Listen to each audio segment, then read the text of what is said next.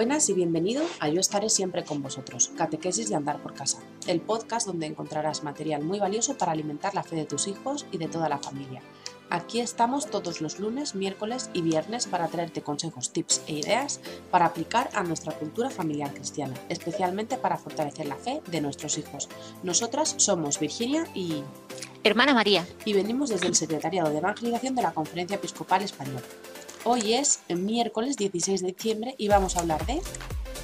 La alegría verdadera versus la alegría pasajera. Recordar, la fe crece cuando se comparte.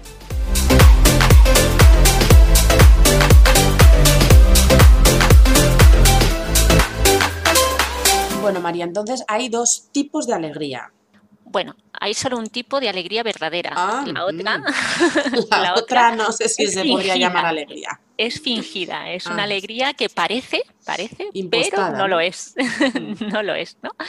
Entonces, eh, bueno, me parecía importante que mm, en este tiempo que la liturgia nos invita a la alegría, veíamos el domingo pasado, el domingo 13, que era el domingo de Gaudete, y hablamos un poquito, ¿no? como toda la liturgia nos invita a esa alegría, pues hablar un poquito de la alegría verdadera frente a lo que a veces nosotros llamamos alegría, pero que en el fondo, fondo, mm, descubrimos que no, ¿no? Porque la alegría verdadera deja un- en nuestro interior eh, una paz, una serenidad, un, em- y esto no significa que no haya sufrimiento o que no haya una circunstancia de dolor, pero eh, es una certeza interior que, que nos permite ¿no? tener esa paz, esa alegría en medio de circunstancias a veces bueno, pues adversas o, o contradictorias ¿no? o, que, o que nos hacen sufrir. ¿no? Entonces, qué importante es eh, tener las claves de, de la verdadera alegría, cultivarla a nivel personal, a nivel de familia y, y también mm, transmitirla. ¿no? Eh, hoy eh, hablábamos ¿no? de la importancia que tiene la transmisión hoy de, de la esperanza ¿no? y ser testigos de esperanza en medio de la situación que estamos viviendo.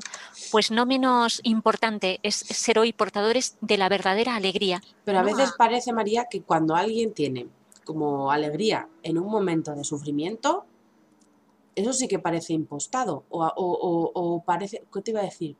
Como, como una provocación. Es como, mira, tú deberías estar llorando por las esquinas. Así que deja, deja de la sonrisa y, o, de dónde lo saca, ¿no? Porque, porque, o sea, cuando vamos por la calle, cuando vivimos una vida normal, ¿no? O sea, mm, mm, pues si uno sufre, pues está sufriendo, ¿no? O sea, ¿qué, qué fuerza, qué fuerza, mm, o sea, es como si, como si tuviéramos que hacerlo como, co- como, por, como por fuerza de voluntad, ¿no? Sí, es verdad que, la- que- que hay una parte de la alegría en la que uno eh, tiene que querer. Es decir, tiene, no porque si uno se empeña en estar triste y en estar amargado y en amargar a los que tiene alrededor, oye, que también lo consigue. Sí. Pero, pero entonces eh, es verdad, y, y más eso, ¿no? Hay circunstancias, hay momentos, eso, ¿no? Experiencias interiores del espíritu o eh, experiencias externas, ¿no? La situación que estamos viviendo que eh, provoca en nosotros la tristeza, ¿no? Pero, pero hay que luchar con la tristeza. ¿Por qué? Eh, porque nosotros tenemos que, que vivir desde una certeza, la certeza de que somos amados y de que, eh, como decíamos en el podcast del lunes, ¿no? Hay una historia de salvación detrás de todo esto. Dios no nos ha abandonado, ¿no? Y, y era lo que al- el pueblo de Israel continuamente, eh, pues eh, personajes, ¿no? Como Moisés al principio y después los profetas, le iban recordando, ¿no? Que, que Dios no te ha abandonado, que, que está a tu lado. Entonces, eso no es como el niño que, que, bueno, que a lo mejor tiene, le duele la garganta, pero tiene a su mamá al lado o a su papá, ¿no? Tiene, tiene una figura de referencia que le da seguridad, ¿no?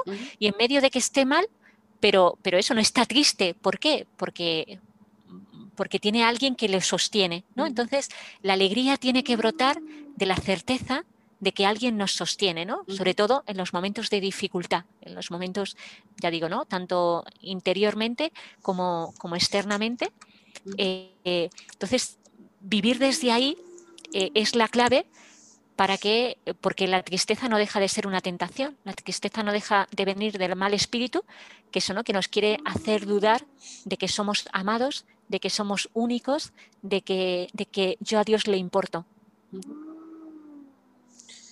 Pues, hombre, claro, si, si uno, claro, tiene, digamos, todo en su vida, ¿no? O sea, tiene, se siente amado, se siente querido, eh, se siente perdonado, se siente elegido, se siente todo esto, puede estar pasándolo muy mal, pero claro, tiene tantas seguridades en su vida que es muy difícil, ¿no? Que la tristeza le, le, tome, ¿no? Por así decirlo, porque hay veces, yo cuando, por ejemplo, cuando a mí me pasaba, o sea, yo era una persona que me dejaba llevar mucho por la tristeza, hasta que alguien me dijo, mira, eso es una tentación, eso lo único que hace es acercarte más al pecado, es una tentación, y yo no me había dado cuenta que la tristeza era eso, era como, ah, pues es verdad, yo no tengo por qué, em, la tristeza no tiene por qué tener la última palabra, ¿no? O sea, yo puedo decir, eh, en medio de todas estas dificultades, tengo a quien acudir, tengo a quien me consuele, tengo quien me sostenga, ¿no? Todo esto. Claro, a ver, que eso no quita de que eh, hay momentos y circunstancias eh, en los que eso, la risa, la risa fácil, el holgorio, es decir, que es que no estamos hablando de eso.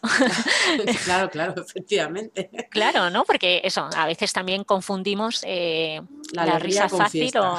Claro, y, claro, bueno, pues eso habrá momentos en los que ciertamente no estemos para, para ese tipo de, de fiesta, ¿no?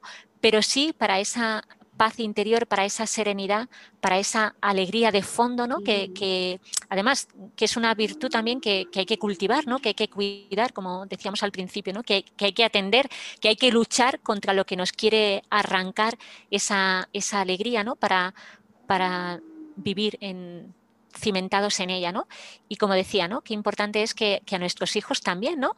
Eh, que eso no significa dárselo todo, ¿no? Que, a veces, eh, bueno, para que el niño esté contento, pero a ver si es que a lo mejor lo que necesita es un poquito de, confrontación, un poquito de... que le está pidiendo a gritos. Sí, sí, sí, ¿no? Que, que, eso, es que yo quiero que mi hijo sea feliz o a veces yo he escuchado la expresión de eso, las carencias que yo he tenido, que mi hijo no las tenga.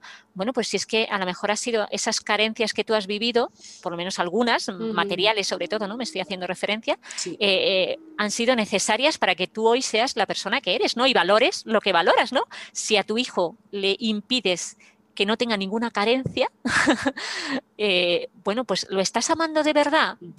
esa pregunta es dura, entiendo que, pero, pero nos tiene que, la tenemos que escuchar, ¿no? Igual que cuando tú escuchaste que la, tristeza podía ser tentación, ¿no? Y podía acercarte más al, al pecado, pues también a veces necesitamos escuchar que no darlo todo, que no consentirlo en todo, que esa no es la verdadera alegría. Sí, sí, sí, eso es muy importante para los papás, para entenderlo, porque muchas veces es que nos pasa, nos pasa, o sea, queremos darle lo mejor a nuestros hijos y creemos que lo mejor es darle todo, ¿no? Y, y nada más lejos de la verdad. O sea, eh, lo mejor es darle todo nuestro amor. Nuestro amor sí, pero nuestro amor también es quitarle el cuchillo cuando se va, cuando se va a cortar. Y cuando digo cuchillo me refiero a muchas cosas, ¿no? Por eso, estamos en un tiempo de, alegría, porque tenemos la certeza de un Dios que nos ama y se manifiesta haciéndose niño. Entonces, que, que esto nos ayude ¿no? a avivar esa alegría verdadera, a vivirla en esta clave y a, cultivarla ¿no? a nuestro alrededor, es decir, ser testigos de la alegría, ser testigos ¿no? Eso, de un ambiente sereno, de un ambiente eh, de paz, ¿no?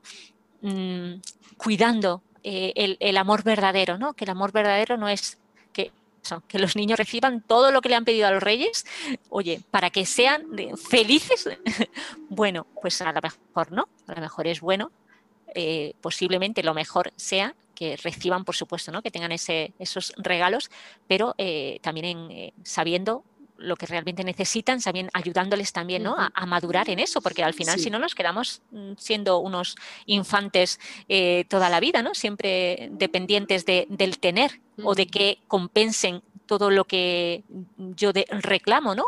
Y, y, bueno, pues fíjate, ¿no? Que hemos empezado hablando de la alegría y al final estamos hablando, ¿no? Porque, porque tiene relación. está todo relacionado. Está todo relacionado. Somos una unidad que si compensamos una cosa, se nos compensa lo demás. Si descompensamos, al final nuestra persona, nuestro ser, queda descompensado. Así que apostamos por la verdadera alegría, por ese amor verdadero que, que realmente lo que da verdadera alegría y transmitirlo, ¿no? Yo creo que también invito ¿no? en estas fechas a que eso, si con alguna persona eh, tenemos alguna dificultad en, el trato, bueno, pues roces, ¿no? Eh, también el perdón es, tiene como fruto la alegría. Cuando uno perdona, cuando uno en su corazón, eh, yo digo, ¿no? Hay que drenar el corazón, ¿no? de, esos rencores, de esas circunstancias, ¿no? Entonces, eso, ¿no? Como vivimos en Navidad, pues, aunque este año sea distinto, ¿no? Pero esas relaciones familiares más estrechas y entonces pues se despierta, ¿no? A lo mejor lo que, bueno, es que hace un año que no nos veíamos, pero justo ahora que nos vamos a encontrar de alguna manera, pues se despierta en el corazón. Entonces, eh, para ser también en, nosotros mismos y en los demás portadores de alegría, que, el perdón también sea una clave en, mm. este tiempo que estamos viviendo para cimentar y profundizar en la verdadera alegría del corazón. Y sobre todo yo diría, María, si me permites incidir, que no sea algo forzado, o sea, que no sea algo que digamos, pues este año, por mi santa voluntad, que voy a ser más alegre porque a veces lo intentamos y, es que no tenemos esa capacidad de ser alegres por nosotros mismos. Tenemos que ir a la fuente de la alegría. Tenemos que ir a la fuente de la alegría para llenarnos, porque si no es imposible que nos salga, que nos salga hacia afuera. Claro, eso, porque no se trata de jijiji, jajaja, sino que, que tiene que estar, y para eso necesitamos llenarnos, como bien dices, acudir a la fuente de, la alegría, acudir a ella y que también nos hable, es decir, también la pregunta, ¿no? Eh, ¿Qué me pasa, no? ¿Por qué no estoy alegre? Sí, eh, sí, sí. no, porque eso también nos, nos ayuda a conocernos, que es muy importante el conocimiento personal y, saber cuál es mi fuente de tristeza, ¿no? Porque a lo mejor yo tengo en mi interior una fuente de tristeza y no me he dado cuenta. Eh, ¿Cuál es? Entonces, pero para eso necesito la luz del Espíritu Santo para descubrir, ¿no? para nombrar y poder hacer un camino. ¿no? A lo mejor el camino, eso no es para estas navidades, sino para las del próximo año. Pero ponernos en camino es importante. yo creo que cuando, cuando nos enfrentamos un poco a nuestras propias miserias, ¿no? a nuestra tristeza, a nuestra desgana, que las tenemos porque somos humanos, eh, mm, es súper importante hacerlo eh, sabiendo que somos amados, sabiendo que aunque estemos así, vamos de la mano de Jesús y Él nos está diciendo en todo momento, tú no te preocupes, que yo ya sé que estás así y yo he venido a cambiar eso. Tú no te preocupes. Porque, porque a veces cuando nos asomamos a nuestras miserias no nos damos cuenta de nuestros pecados, de lo mal que hacemos las cosas, de eh, muchas veces como que nos entramos más en nuestra propia depresión y decimos, madre mía, si Jesús es terrible. No, no, no. Pues ante todo eso lo que, hay que yo creo que lo que hay que hacer es, mira Jesús, tú me has elegido así, Tú me conoces, tú sabes cómo está mi corazón derroto, así que tú te apañas para arreglarlo, que tú eres el que tiene las piezas clave, las instrucciones y, lo que dice muchas veces Monseñor Munilla, ¿no? que el corazón eh, no es de aquel de quien lo rompe, sino de aquel de quien lo repara. Así que volvamos a, la fuente de la alegría, a la fuente de la paz, a la fuente de, de pues de la sanación de nuestro propio corazón, de nuestras propias inseguridades, tristezas y todo esto. Ay, ¿algo más, María? Pues nada, que esto, que este podcast, escuchar esto, mm, nos ayude a, acudir a la fuente de la alegría, nos dé unas claves ¿no? para aquellas personas que estén pasando un periodo de, tristeza, de ser tentados por la tristeza, pues ojalá eh, el Señor nos permita ser instrumento para, para dar un pasito y, ayudarles en este camino, porque el Señor quiere que estemos alegres. él, se goza con nuestra alegría. Así que nos abrimos a ello y ojalá pues en estos en nuestra vida vivamos desde, desde esta experiencia del gozo que nos da el Señor y que no se pierdan el podcast del próximo viernes, porque vamos a orar y va a ser también un momento donde nosotros pues nos ayudamos, eh, nos, ayudan pues a ponernos en presencia del Señor. Y hasta aquí el episodio de hoy. Si tenéis dudas o comentarios, podéis escribirnos a evangelización.conferenciaepiscopal.es y ya sabéis que podéis darle estrellitas o corazones o un dedito arriba según la plataforma donde nos estéis escuchando para que otros muchos papás puedan encontrar esta información tan interesante que compartimos con vosotros totalmente gratis.